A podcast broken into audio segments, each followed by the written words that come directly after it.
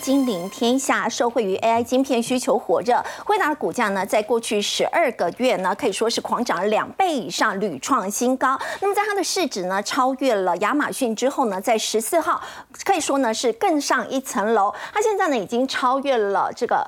Google 的母公司 Alphabet 已经是跃升为美国市值第三大的一个企业了。另外呢，在今天台股农历年后呢，龙年开红盘，那么在盘中呢就大涨了六百二十九点，可以说是呢创下了台股单日史上的第二大涨点。那么外资的部分呢，在今天呢是加码五百六十二亿，这也是单日史上的第五大的买超。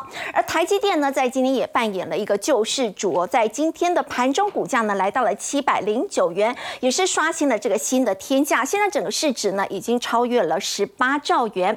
相较之下呢，我们看到中国大陆呢，因为景气不佳，那么在整个兔年呢，股市都是呈现了重挫的情况。现在 MSCI 呢还即将剔除六十六档的这个入股，而且呢可以说是剔除家数呢是创下两年以来的最多。这会不会导致呢接下来整个资金呢还会持续从中国流出，跑到日本跟印度呢？我们在今天节目现场为您邀请到是智普产业趋势研究所所长杨胜凡。大家好，前基金经理人温建勋，大家好，大家好，资深分析师林信富，大家晚安，资深分析师许峰路，大家好。好，我们先请教建勋哦。台股在农历年呢这个封关的期间，我们看到呢这个 AI 晶片的霸主辉达，它现在市值呢先是超越了亚马逊，之后呢现在也挤下 Google 的母公司阿发贝，登上了全美第三大的企业哦。所以接下来 AI 依旧是未来的趋势。好，今天飞鱼一身红，台股再创高啊！今天不管是台积电创高，台股创高，台湾的市值也都创高。我们看到的是结果，但其实过程都是因为过年期间美股很多指标的龙头的企业都纷纷指向了。一个什么关键？AI 两个关键字，不管是辉达还是美超维还是安谋，这三个三箭头指标都指向了 AI。我们先来看老大哥辉达的部分哈，它最后呢是收在七百三十九元，市值呢已经到了一点八二五兆美元喽，超过了。谷歌的母公司阿发贝，所以它现在是全美国第三大市值大的一个公司。它的龙头呢，现在龙头它只剩下输这个微软跟苹果这第三大而已了哈。所以大家记得一下辉达，辉达好，二十一号它要公告它的这个法说。公告它的获利，所以它也会牵动很多台股相关的一个个股。好，大家去关心一下这个辉达二十一号。嗯，那现在辉达整个动作都是动静观瞻啊，这个它到底要投资什么产业呢？它往哪边走，都牵动了整个全球的布局。它现在传出来说，他要去做 ASIC，就是刻制化晶片。为什么呢？因为全球的这个四大的这个 CSP 商，这个揭示今年的资本支出有高达一千七百四十八亿美元哈。对。那这个资这个量体很大嘛？那这个 Google 的部分呢，它有它本身就很需要。那像这个辉达，它想要去切入这一块，因为这块的这个总市值大概有三百亿美元，这一块比这么多。其实我跟各位讲，辉达要去做 ASIC 这件事情，并不太意外，因为。辉达它是做什么？它是做晶，它是做这个 AI 伺服器。可是它本身的韧体就是孤打，它自己本身就已经做了二十几年，所以它自己去做软体不意外。但是对于台湾的企业有没有影响很大呢？其实我觉得还好。我解释给你听。第一个，台湾的做很多 IP 的公司，是不是想让世新创意啊这些力旺这些专利的专利地雷都布的不好布满，所以其他的公司要去踩这些后段的 IP 其实不太容易。那第二个。我们台湾这些 IP 公司的毛利多少？大概是二三十趴左右。我刚讲的那条世新创意，那这个辉达，你知道它的财报，它的毛利率是多少？毛利率是百百分之七十以上。所以也就是说，如果辉达去做 ASIC，毛利大概只有三四成、四五成，会拉低它自己的一个毛利率。所以我会觉得这件事情是真的，但是影响并没有那么的大。反而要关注的是二十一号辉达的财报，你知道吗？那现在呢？辉达是什么？大家的心头好，大家的心头肉，当红炸子鸡。那我们就来看桥水，它是美国最大的一个对冲基金嘛，好，就显示它对辉达增持了百分之四百五十八，那增持了一点三三亿美元，同时呢，也增持了美股七雄，增持它高达百分之四百五十八，对，它的部位从一点点增持到一点三三亿美元。哇，说实在话。以这个桥水基金这么大的 size 去增持一点三亿美元，说实在，我觉得呃，并没有绝对金额并没有很大了哈。因为辉达它是掌握了这个世界的趋势，它站在浪头之上，谁去投资它，说实在，我觉得已经没有那么重要。就算巴菲特去投资这个辉达，我觉得这件事情也不如辉达它本身的动作。来去做观察，因为他现在可以说是步步疾风啊。嗯，你看他做 ASIC，大家就很紧张。他接下来呢，他要去买什么？他去参股了安谋，也让安谋的股价大涨，你知道吗？对。好，安谋是做什么的？他是做手机晶片的 IP 啊，哈，像联发科跟高通、Broadcom 都是安谋的一个呃客户。那安谋呢，他去年才 IPO，好，这是很受瞩目的一个 IPO。那辉达他。交给这个美国 SEC 的这个公文里面，他讲说，我去投资了安安谋哦，而且我买了一点四亿美元。嗯，那这件事情公布了之后，让安谋本来就大涨，又再涨了百分之五啊，超过五趴以上。好，我刚才讲说，现在辉达做什么都会点石成金嘛，对不对？飞宇，你看他又公布了，他去买另外一家叫 SunHold AI 这家公司，他是做音乐辨识啦、语音辨识，他公布他去买。他只买了几百万美元，结果让这家纳斯达克挂牌的公司上涨了百分之五十以上，嗯，所以是不是点石成金？对，那我们讲到了安谋，最近。刚才讲说三剑客就是辉达、美超伟跟安谋，最近的股价可以说非常的旺，光这三个交易日涨幅都超过百分之九十三，快要涨一倍了，快要翻倍了，对。对，快要涨一倍，所以哈，这三箭头不但带领了美股，也带领了台股向前冲。也因为 AI 的需求增加，所以现在包括像是美国啊，还有像是日本，他们都砸大钱要成立一个国家半导体的技术中心好，现在我们讲说，所有的 AI 的军火商、军备库在哪里？在晶片啊，因为你不管要多先进的这个 AI，最后都是要靠晶片来输出嘛，对不对？好，美国最近又公布了一个这个晶片科学法案哈，因为这是拜登年底要选举嘛，要端一些政策利多出来嘛。他说我要投资五十亿美元，好，要有相关的半导体研发，也要成立国家半导体技术中心哦。等于我先跟你讲一下哈。五十亿美元，说实在，这个在半导体来讲并不算多。对，金额不算不算这么大。一座半导体厂，你可能十四寸、十二寸盖下去，五十亿美元都不够，都不够盖了哈。但是他就是拜登，就是做一个宣誓的动作，因为雷蒙多他在最近也讲说，我们都百分之九十以上的这个晶片都依赖一个小小的地方，就是台湾，对于他们国家安全有很大的危险，而且呢。晶片从哪边发机的？美国发机，可是在台湾却发扬光大，脸上挂不住。说好，所以拜登不管是选举也好，国安也好，或者是他的半导体的策略也好，好就是贴投了五十亿美元，美国的半导体国家队参战。那日本的国家队呢，也参加了这个大军哈。像日本，他也公布了哈，要提供了三亿美元的补助哈，要加速日本的领先半导体的研发。等于是这样子哈，日本一方面我加速补助他国内的，另一方面他也提供了很高额的奖金，让外商招手。那台湾就是外商喽，谁去？台积电就去。哦，我跟各位有报告说，二十一号你要看辉达的这个财报，二十四号你要看台积电熊本厂的一个记者会啊。台积电二月二十四号在熊本厂就要开幕，这个台湾的媒体已经是报名爆爆满、大爆满的一个情况哈。我跟大家报告一下，熊本一厂就是二十四号要公公布的这个熊本一厂，它要呃今年底它开始试营运哈，那它是五纳米左右，哎对不起，跟跟正好是七纳米，哈，大概是五万片左右。那熊本二厂呢是在今年底要新建哈，熊本二厂这一次除了台积台积电之外，日本还找了其他的股东，你知道吗？他找了 Sony 索尼半导体，它占百分之六，Denso 就是。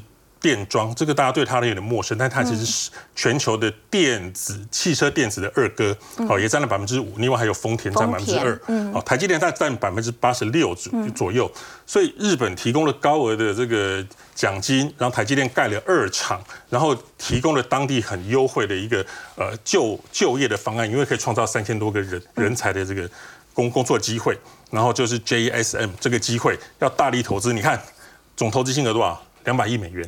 是不是？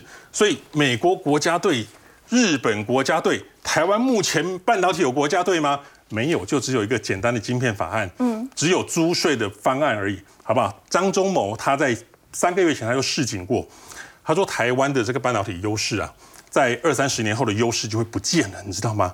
张忠谋有重新有正式的这样讲过，先提前示警一下。对，所以我对张忠谋是很尊重，但是我希望他讲的这句话不会成真，好不好？这些美日国家队都参战了，我们希望台湾的半导体国家队，不管是立法院、行政院、龙年，大家加加油。嗯，好，刚建军带我们看到，现在美国跟日本都砸大钱呢，在扶植整个晶片的研发。那么另一方面，其实也代表是看好在整个 AI 接下来发展的一个后市。像《华尔街日报》报道呢，是个 Open AI。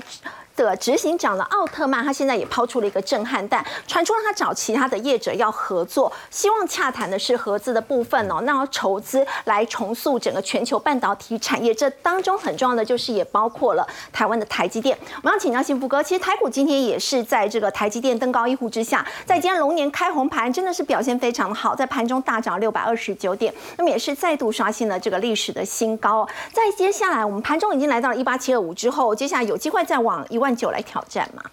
其实哦，今年如果以年初哦各家券商的报告来说的话了哈，比较乐观的版本哦，其实今年哦，我看了蛮多家报告是估到两万点，两万点，嗯，两万点哦。其实你也不要说这不可能哦，今天已经一万八千五了哈。对。那当然，其实，在今天一开盘就涨了五百多点了。最重要当然还是台积电哦，这个护国神山啊，功不可没哈。嗯。那除了说在我们封关期间啊，这些。美国的像是什么 Nvidia 啦，哦，美超维啊，哦，这些科技大厂表现很好之外，其实还有一个重点新闻哦，就是 Chat GTP 啊，哦，这个支付哈，这个有一家公司叫 Open AI，哦，那奥特曼呢，他在前几天你有说哈，未来希望哈。可以筹资啊，哦，这个金额非常大哈，是五兆到七兆，而且这是美元哦。如果你换算成台币来说的话，可能是一百五十兆到两百一十兆的美金哦，呃，这个台币哦，这个数字可以说是非常的庞大哈。希望呢能够重塑哦全球半导体产业哈，因为其实目前来看的话了哈，以台积电来看的话哈，这个先进制程大概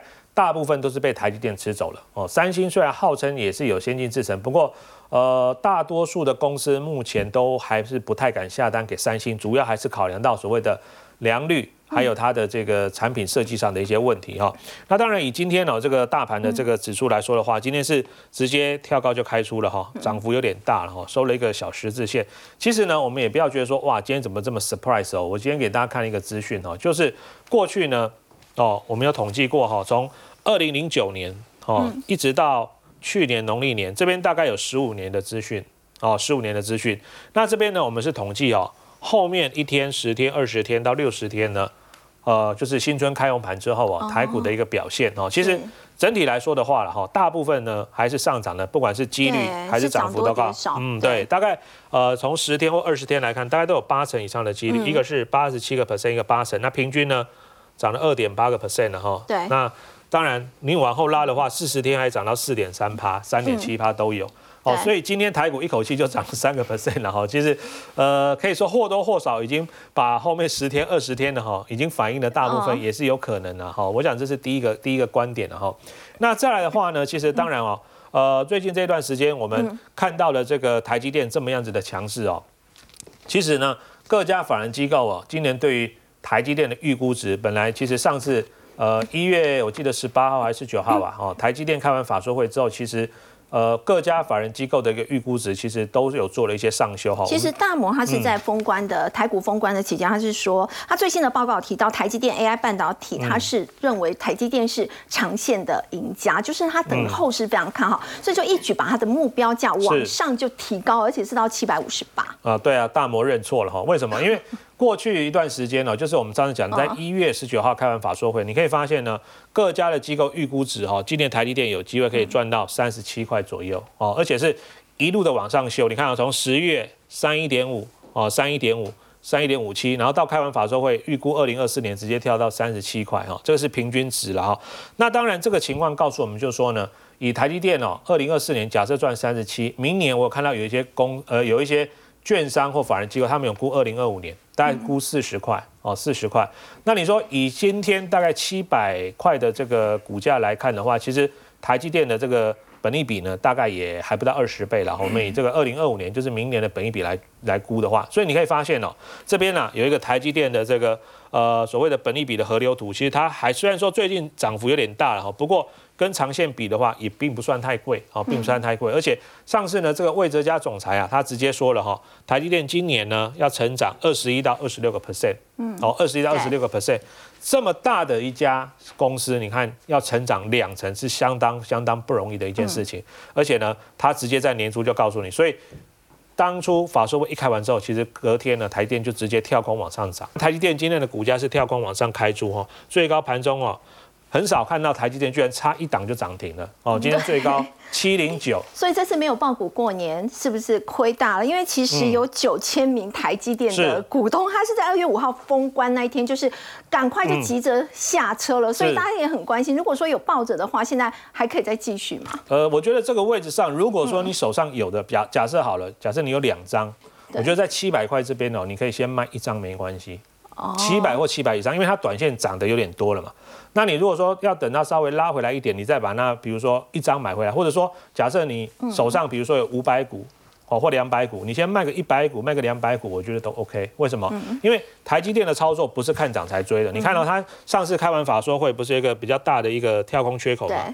这里哦，后面就横盘整理了大概一两个礼拜。对，上次。去年十月开完法，呃，这个营收一公告很好的时候呢，股价你看到也是一个很大的跳空缺口，是。后面横盘整理了快两个月，从十一月一直整理到一月才又发动，所以通常台积电也只要出现这种跳空开高之后，接下来的整理时间哦，会稍微拉的比较长一点哦。您刚刚有特别提到这个奥特曼的部分嘛？那么现在知情人士也说，奥特曼他其实已经跟台积电有磋商，就是希望未来几年他们要新建这个数十座的晶圆厂，由台积电来新建跟营运。那如果真的是这样子的话，会不会带动它相关的这些设备厂呢？其实最近这段时间以来，就是。台积电讲完，它今年的资本支出大概还可以维持一个高水平来讲的话，其实一些设备股哦，从一月份哦封关之前的走势呢都还不错哈。那这边呢，其实平面媒体也有整理哈，以台积电哦，从最上游的，包括像呃机电工程啊，这个盖厂房的，还有包括像 CoWAS 封装哦，还有包括像光照，还有后段的这些所谓的高阶制程，这边也列举了蛮多的一些相关的概念股哦。那甚至呢，因为未来主要哦。还是来自于所谓先进制程的一个一个研发跟新增。那另外呢，因为现在制程呢是不断的萎缩，往三纳米哦，或者是两纳米，未来的一纳米等等，你可以发现呢，这边它也列举了一些个股哈，包括像 EUV 的 PAD 哦，还有绿色制程，像什么信鸿科啊、再生晶圆啊、钻石碟、中沙等等哈。那我们这边就简单呢。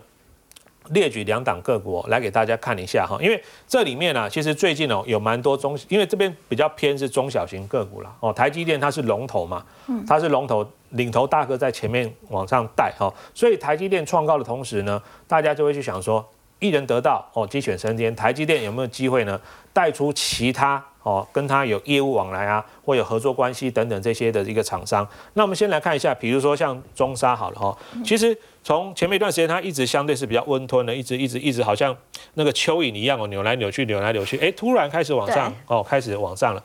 那中沙过去做的是所谓传统的砂轮哦，后来呢，他也觉得说传统产业哈这个竞争大，所以他们也慢慢往高科技半导体产业去做研发。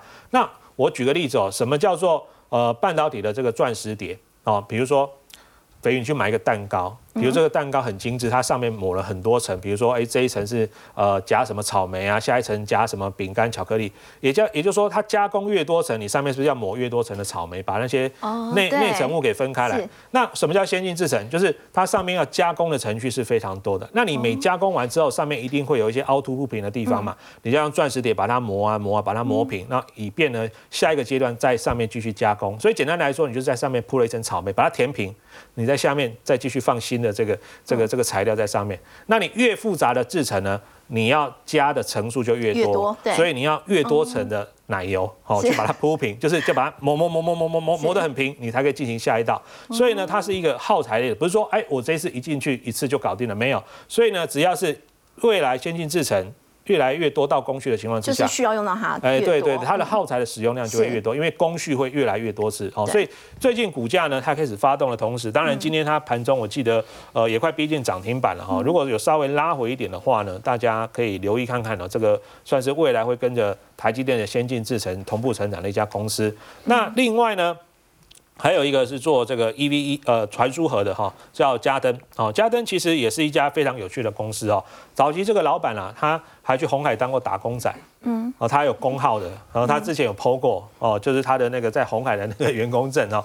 那后来他自己出来创业之后呢，也是呃经历了很多的一个研发过程，后面呢他就开始往这个呃这个半导体这个区块来去做哦。那当然他这个东西呢，你不要简简单单觉得说啊，不就是一个一个装晶圆的盒子嘛？其实这个都是要通过认证的哦，可能要在一些特殊的环境之下，不能有灰尘掉在上面等等哦。所以未来假设整个台积电呢，它的一个先进制程的研发越来越多的话，我想对于呃这些比较偏哦，不管是设备类的啊，或者属于耗材类的公司来说的话，其实呢都会有一定哦起到带动的效果哦。好，刚刚新波哥带我们看到台积电在今天呢是刷新了历史的新天价，那么接下来呢其实也带旺了一些包括先进制程设备厂商，整个后市呢都是跟着看好的。另外我们关注的还有台股方面呢，MSCI 公布了最新的季度调整的结果，我们要请到封路，真的非常的罕见哦，在这一次的权重是两升一平，可以说是这几年以来最佳的这个表现了。而且在这一次的这个调整当中呢，可以看得出来个股权重是以这个创意的部分是调升最多。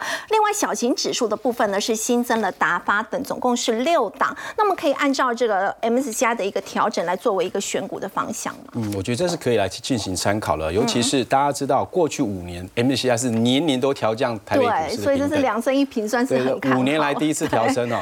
那可以看到调升的第一个创意，他是做什么的？IP 概念。嗯，来，我们再看 MCI 全球小型指数新增第一档也是什么？达发，它也是 IC 设计。嗯，好，那我觉得这个还是台湾主要的最有竞争力的一个产业哦，半导体 IP 相关的题材，我觉得会是现在在选股的主轴。今年我认为一整年贯穿哦，贯穿一整年哦，还是由 AI 兴起的半导体相关的题材。刚刚幸福以前提到设备股啊，先进制程，他们否的是什么？当然是为了 AI 的一个啊这个运算嘛，还有就未来的一个光速传线的部分。好，那我们来看这边，这里面啊，我们要先去注意，虽然它调升权重，但你还是要看股价的位阶跟营收哦。来，创意权重啊调高哦，对，零点四来，我八们。看一下它股价最近那个嘛，指数最近在创新高啊，它股价已经怎么样？连续开始下跌。在连续下跌，哎，对，嗯来，它一月合并营收公告是十七点三八亿，是年减十六点七的美对，不是大家都好吗？哦，结果是它的订单要等到下半年可能才会啊比较有明确的成哦长，上半年比较淡。那过去啊，我们在看台积电有三家主要合作的这个 IP 厂嘛，一个是四星 KY，嗯，一个是创意，嗯，还有一个是谁？M 三幺，对，就最近啊，M 三幺跟四星 KY 都在创新高，但创意没有。对，好，那我们就要想，即便有调高，那你要去留意到股价位置，还有就营收。所以在先前已经涨太多了嘛。先前毕竟涨太多嘛，它也是从了三百多块一路涨到啊将近两千块的水位。然后这一阵子啊，它其实营收确实没有能够再有效成长的话，就边就不要过度追价，毕竟指数在一万八千五嘛，就算要挑战两万两万点，它还有还只剩一一千五百点。那如果在股价位阶很高的，那营收又跟不上来的，尤其是技术线型来看。这是我们常在讲的，是不是很像一个大的头部成型？好，那季线也已经被跌破，一直都没办法站上去，所以即便有调升，我会认为长线来讲会好，但可能上半年它就不是主角。嗯，那另外来看的话，有调升，可是营收有上来，像达发，嗯啊，一样是 I 设计好，创意背后背后的大老板是台积电，嗯，达发背后的大老板大股东是联发集团、联发科。那它股价你可以看到，从它挂牌。挂牌之后，它是一路的往上慢慢的一个攀升哦。那股价是完全一个多头型的，而且今天啊一度挑战站上了哦，收盘已经来到六百元左右的一个位阶。对那可是你就相关 IE 设计来看的话，它其实本益比还不算高。那今年我会跟大家来报告，在整个联发科集团里面，今年的主轴应该会是在 WiFi 七身上。嗯，那 WiFi 七里面带头就是达发了。嗯，那我认为会把资源往这边走。那另外，因为去年的联发科其实表现非常好，对不对？元月营收还是非常棒，但请大家留意哦。去年它主要的主轴还是在智慧型手机，它现在是要抢高阶手机的订单。可是我们都知道，第一季来看，包括苹果好像都在降价哦。那接下来是要出折叠机，所以折叠机的题材可能会强过于整体智慧型手机的成长。所以去年大涨的联发科可能就没办法继续大涨。但是啊，今年新纳入 MCI 小型成分股的达发，能在集团股里面，我认为它是最强。嗯好，那这个是我认为大家在看 MCI 的时候有调升权重，但你也要留意到营收、成长、产业趋势，还有股价位还有看它的位阶。阶。对哦，那不过我们说到 AI 现在很热嘛，那么在 AI 股当中，还有没有这个位阶还很低，而且它的营收也是持续看好的这些还没有发动的个股？我觉得在整体的操作上面，你们去留意的东西就是、这边有没有很便宜的，其实几乎没有。几乎没有，但我们可以从看大的来去做相对便宜一点的，这这个概念应该是可以行得通啦。相对比较便宜。对啊，因为像 AI 为什么说 IP 股这么这么重要，是因为我们现在看到辉达所有的晶片，我卖给你就是这么贵，你还拿不到，所以我不需要这么好、这么高规格的，但我就自己去找这一些 IP 公司，我自己去做特殊应用晶片 ASIC，我自己做，就只要 for 特定功能的，所以呀、未来四星 KY 的营收应该还是会持续往上涨，而且你可以看得出来，它营收人家真的不简单，当股王营收还是元月的营收是月增两成，年增一百一十四 percent。那有没有稍微便宜一点的？找有。那看谁？这个时候可以看看智源。嗯。啊，智源背后也是联电集团嘛，对不对？但重点是它元月营收也还在衰退哦，但人家股价居然还能够跳空往上创新高，为什么？看的是后面嘛。最坏是最坏在元月，利多哦，这利空都不跌，那就要把它当利多看哦。再加上说它又是 ARM 的一个生态圈，其实在国内能够当时候有特别提出来有加入 ARM 的生态圈的，一个就是台积电，另外一个就是致远。我们之前也跟大家讨论过，那它股价其实这边来讲虽然是在创新高，但其实五百多块、四百多块。好像还可以接受，对这四千多块来讲，还是好像是比较容易接受、啊。那位阶相对比较低的。那重点是他有接到中国阿大斯的订单，尤其是他的母公司联电跟 Intel 有进行合作。那我认为未来智源会因为他们的合作关系而受惠，那股价在这个位置里面应该会往上上往上去挑战啊，想去追一下创意，当然是追不到，但是往上面走一点，我觉得空间会有。那毕竟四百多块，大家还是比较容易有操作的空间。再来 AI 的一个伺服器里面，像我们看到近期里面，像技嘉公布营收，哇，很漂亮，嗯，月增三十一 percent，年增是一百 percent，这都是很厉害的数字啊。那它又是 AMD 的供应链，而且是台湾唯一。那今天一个跳空之后爆了一个量，但位阶是相对比较高啦。嗯，好像今天有跳空出现这种长下影线，表示它震荡幅度很大的，又是利多又已经实现的，短期间在等压回再去做布局。但因为它有 AMD 嘛，对不对？那辉达涨太多，它现在就可以什么补充一下，它可以让它什么 AMD 在补涨的时候，它也有一点空间。那相对比较低的还有像呃台药，嗯，现在 AI 的的这个 PCB CCL 里面的龙头是台光电嘛，嗯，台光电又又五百多啦。那这个剩一百多，那股价这也是今天又跳空上去，也攻到了涨停。那请留意，压回来还是买点啊。这些是找压回来找买点，你没办法一路攻的，好，因为位阶都太高。那散热的话，看旗宏，一是营收是非常漂亮，年增也是一百 percent，啊，重点在于是接下来最高规格的啊这个伺服器用的都会是以液冷为主啊，嗯，这是未来长线趋势嘛，对，从气冷它变成水冷，到最后变液冷，好，那股价其实它在创历史新高，那你找相对位阶低的，啊，低有它的原因嘛，一月营收还没出来，月减年减，可是大家知道它的热传导事业部获得谁的一个验证？Intel。好，那我想未来大家在看，我我们都已经知道有有辉达大涨，有美超微大涨，有有 AMD 大大涨。那 Intel 未来会不会是美国半导体要中心最重要的支柱之一？我认为会。所以找 Intel 相关的供应链，那位阶还在低的，只要通过验证，未来只要单子开始实现，股价位阶在低的，我认为机会相对来讲会比较安全。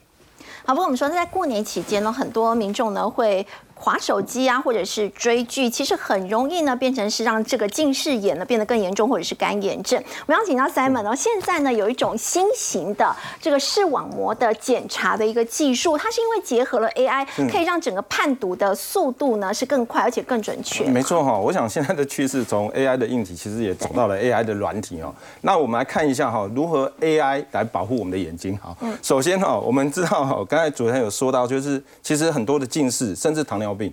其实都有很多的毛病哈，包含呃眼睛过劳其实也会，然后最严重的除了视网膜病变以外，还会有失明的危机。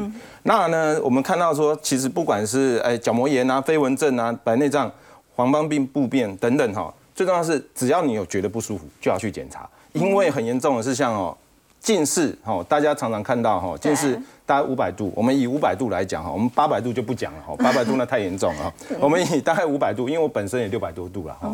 对，然后大概五百度来讲的话，其实你黄斑部病变其实就高达四十一倍，比正常的超高的。然后呢，视网膜剥离哈，这种更严重，大概有九倍。白内障的话也有三倍。是，所以呢，它整个的一个发展来讲的话呢，其实呃，不管是近视也好，或是糖尿病。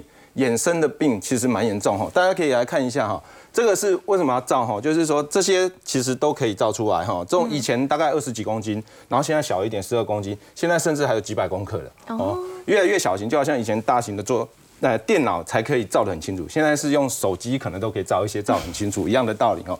那我们看到就是说。眼底的血管其实是我们眼睛最重要的一个一个了解它的一个缩影，所以如果你有任何早期的病变，其实你是没有感觉，你可能觉得有点累，点点眼药水，其实有时候已经变很严重了。所以我们现在看到就是说，像呃黄斑部是这样，视神经在，这是正常的眼睛，可是呢，你看到这一块呢，就是照出来说，哇，怎么这么多，然后细微血管，然后有很多雾雾的地方。然后呢，黄斑部病变这边就是变成整个灰色的啊，明明就一点点就而已，为什么会变成这样？这些其实都是病变。所以现在呢，其实只要照这些就可以筛检出九十的一个眼睛的疾病。对，大部分呢都可以了解。然后呢，现在的新型设备哈，设备好的话。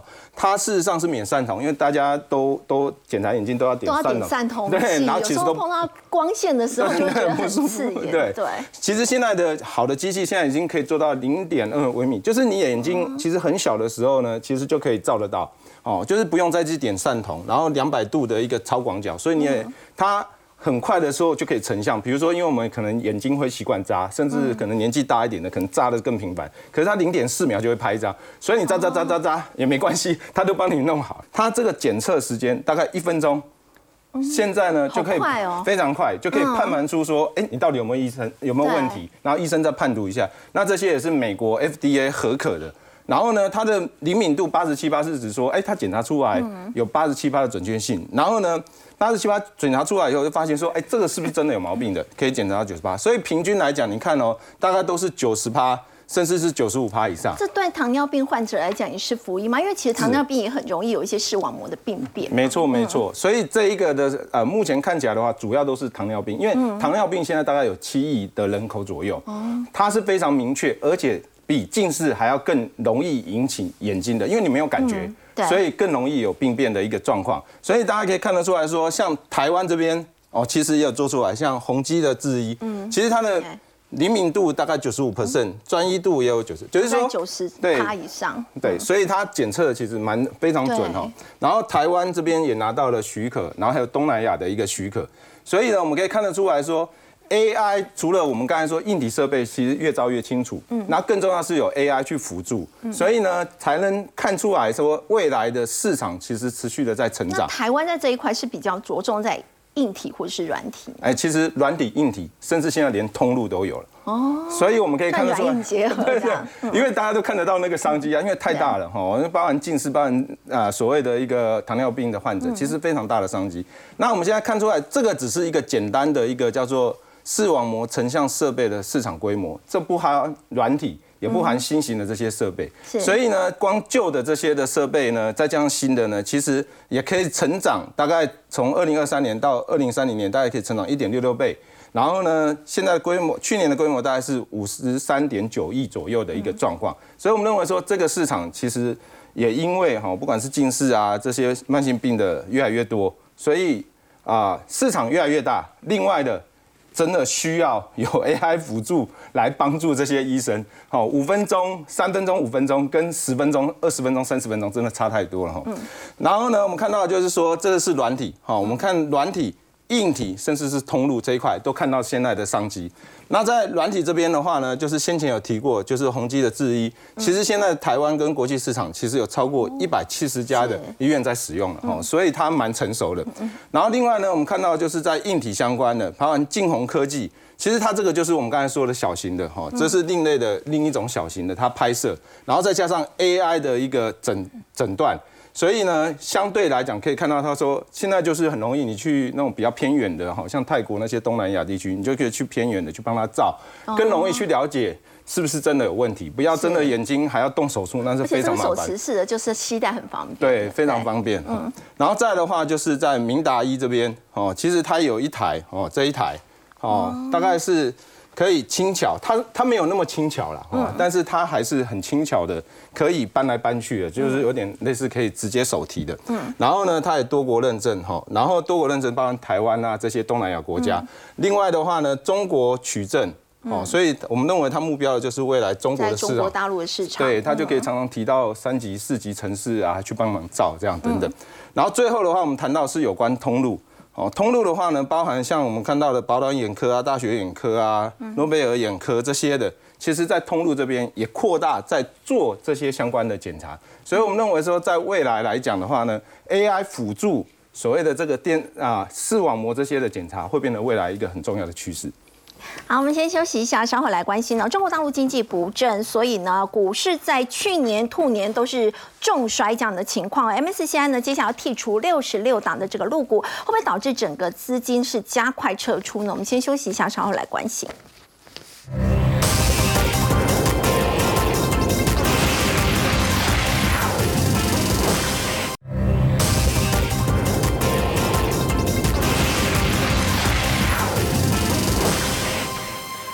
国大陆经济不振，让整个股市呢在兔年是呈现了重衰。我们要请教封路啊，MSCI 呢接下来会剔除六十六家公司哦，那么这是不是会让整个资金又加快的流出呢？没有错，持续在流出中哦。因为其实大家知道，过去五年我们台北股市 MSCI 持续调降，对中国大陆股市持续调升，嗯但是股价却是一路往下跌。再加上中美贸易战，还有新阶段的一个科技战，提升到这个科技战的的一个层级之后，我们可以发现，今年还有一个不确定性非常大，叫做川普啊。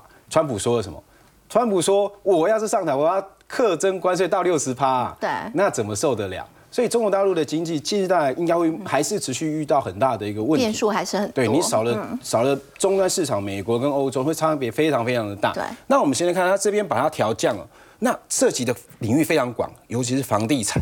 哇，中国人民的百分之七十对储蓄都在房地产里面，嗯哎、房地产，然后制药、网络他们也非常强，航空嗯航空等等，几乎清一色都在往下调了。那各个产业都有。那我们再来看最新的数据，这个很恐怖的事情哦。中国的养老基金有三百四十五档产品，这从二零二二年到二零二三年间，正收益的只有三十五档。哎呦，不够可怕！大家知道，养老基金投资都是相对比较大型、比较保守的标的哦，占比才一成，其余全部亏损啊，九成都是亏损的，对呀、还有七档被清盘。清盘。哦，那被清盘就是我清算结算掉了，对输到一定程度啦。因为各个基金它可能他们清盘线不一样，有的八成，有的七成五，有的七成，不一定。那就表示清档就做不赢，直接把你清盘掉。嗯，那表示真的不太行。我们常讲，股市是经济的橱窗，它也是生活社会的橱窗。两去年前年，中国它会流行一个名词叫“躺平”，大家记得吗？年轻人都躺平，为什么要躺平？做又做不赢，房子也买不起，对未来是不抱希望。对，那嗯现在他们新年新的一个名词叫什么？断亲，断亲，断绝跟亲人来去走跟村啊。亲人往来，走村。他们说每次我回去嗯过年，大家都要衣锦还乡嘛，对不对？要好回去过年。那一春运一回去，花了这么大力气回来，第一件事问你：今年赚的钱没有啊？那你今年娶老婆了没有啊？买车了没有啊？哇，这些小年轻我都已经躺平两年了，你觉得我还能够干什么大事？哎，干脆就不要跟你们来往。这就是现在新的这个新的这个生活情况。那你再回过头来看，为什么他们会这样做？那都是波紧呀，赚不赚不到钱呐、那你再看整个指数的部分面，上证指数，过去人家美国在创新高，对，日本在创新高，我们台北股市今天创新高，人家一路跳水，最后拉这几天呐、是说，哎，真的要过年了，真的不要再让人家继续跳了，好不好？总是要回去过个年，拉一下而。且他们有四出四兆台币救经济啊，送钱出来了嘛？嗯对，上证大型股，嗯，主要最优质的公司，国企相关的一个大型的公司会在上证，相当于我们的大盘上市嗯，那深指深圳指数它相当于我们的中小型上柜、嗯 OTC 对，相对于嗯 OTC 也是一路跳，大家都在都在涨，你们一路在跳，那表示经济状况是真的不好。市值之王啊，贵州茅台。贵州茅台贵松松有没有一罐最便宜的要一千五百块人民币，七千五哎，好，那它这个是他们这样像像他们还有一个叫龙毛的哦，这个一瓶就要八千块啊，很贵。但你看它的股价哦，其实股价其实到两千块之后一直就还是基本上还是跌为主啦。那你看最后一周这边有拉起来，这是代表什么？我关股要护盘了，市值王总得要拉一下，就像我们是台积电护国神山，救全全全台北股市，对不对？那他们护国神九，那就是贵州茅台。哦，所以他们只要贵州茅台在涨，通常是关股真的有在护盘。啊，那这是第一个第一个想法。那再来就是大家都知道这两年中国大陆的房地产跌很惨，房地产很惨，恒大已经出局了，对不对？碧桂园我们先看第二名，碧桂碧桂园，它现在是已经只剩下零点六元啊。嗯。每股剩零点六元，顶峰的时候十六块，嗯，现在只剩零点六。那你看它过去这从一八年高点一路往下跌，其实过去这几年也有景气好的时候啊，嗯但股价已经全面性的下跌。所以如果房地产都不好，那有没有机会在这边地沟往上攻？金融有没有可能？比较难嘛，对不对？那再来看一下在海外挂牌的，我们看的就是阿里巴巴。阿里巴巴阿里巴巴其实你看，它也沉沦很久了嘛。对，哦，马云跟跟这个中国大陆的政府好像关系不是太好。从蚂蚁金服没办法有效上市之后，没办法 IPO 之后，它的股价基本上就是躺平了。嗯，那比亚迪不是卖的很好吗？还卖赢特斯拉嘛？对，还卖赢特斯拉，是这样子？还是一样啊。嗯，那现在又牵扯到你卖那么好，是因为第一你政策补助嘛。哦。那你现在要走出国际，你在国际好像卖的很不错，在欧洲好像也有，可是人家现在欧洲的电动车也说，我只要补贴我们在本国里面生产的电动车，它可能又没有机会了。哦，接下来可能就是挑战很大。没有错。然后股价你看也是，其实基本上也是这样，营收很好，股价过去也是一路的什么往回跌。那这么赚钱的公司还跌，那大家也知道，中国大陆有看到他们的股市就是 BBA 嘛，对不对？腾讯、百度还有谁？阿里巴巴。那百度就已经出局，都不用讲了。腾讯这个是游戏很厉害，对不对？股价一样啊，也是一路的跌。基本上没有什么可以想象空间哦，这是他们哦有名的公司。那再来就是跟比亚迪一起的，还有一个宁德时代，这个外号叫做“宁王”啊。哦，那市值啊，其实有一度要接近到贵州茅台，它做电池的。嗯，那连谁都是他客户，特斯拉也是他的客户。对。那你看它股价其实也是从高点，你看也是一路退，所以我们现在看到这些大型的重要股票都在回档的修正的过程里面，底都还没有完全局出来。尽管在呃封关前呢有释放的流资金流水，让股价有短时间的反弹，但长期来讲，中国大陆的经济结构调整，我认为可能还需要半年到一年时间才有可能真正的落底。那接下来看美中贸易关系的谈判能不能有更上一层楼的一个呃表现，才有机会让它往上走。目前来看的话，还是把资金留在台北股市跟美国股市，我觉得还是会比较有机会。啊，另外回到台股呢，今天是元月营收最后的这个公告日，到底哪一个族群表现最亮眼呢？先休息一下，稍后回来。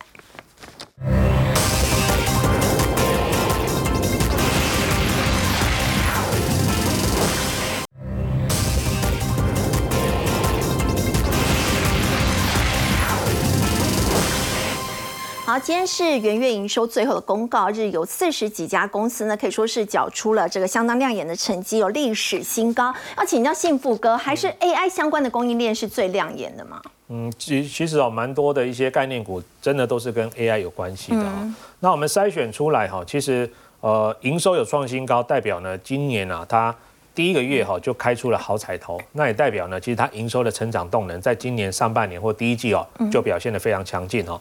那我们这边筛出来哈，就是说，除了哦它的营收创新高之外哈，最好还是有法人的筹码。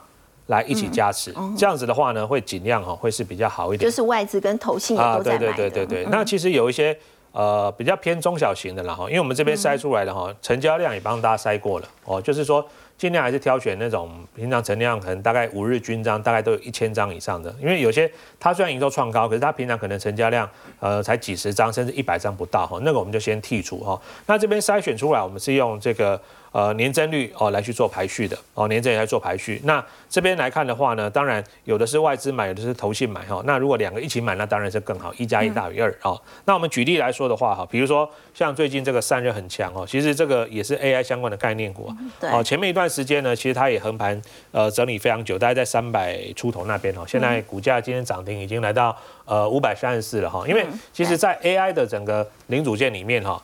伺服器里面这个散热的零组件，大概啊，一般券商或研调机构的预估哈，应该会成长五到十倍。哦，就是传统的伺服器跟进阶到 AI 伺服器之后呢，它里面所要用到的散热零件哦，除了说量的增加之外，其实。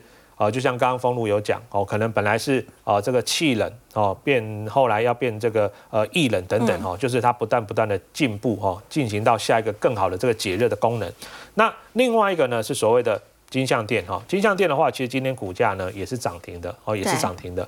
因为呢，其实哦，传统伺服器跟 AI 伺服器呢，除了说它会有部分哦取代原来的功能之外，还有一个重点就是新的 AI 伺服器呢，它 PCB 的层数啊。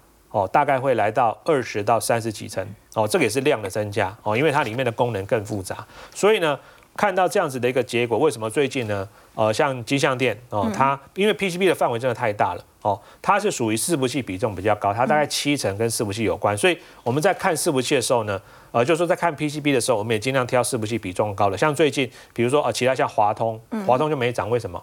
因为华通它主要是做手机里面的 PCB。哦，那甚至有的是做什么车用的 PCB，比如说什么镜头那些，大家有时候会可能觉得说啊，不是 PCB，可能想说啊，这一档涨停啊，随便去买一档试试看啊，没想到哎，买到如果说它伺服器的比重营收不是那么高的话，可能相对来讲哦，它受惠的程度哦就没那么大哦，所以在这边大概列举的十档个股也提供给观众朋友看元月份营收做个参考。好，我们先休息一下，稍后来关注的是游戏掌机哦。现在已经迎来了包括 Sony 还有微软这两大巨头来参战了，对整个产业的影响，我们先休息一下，稍后来关心。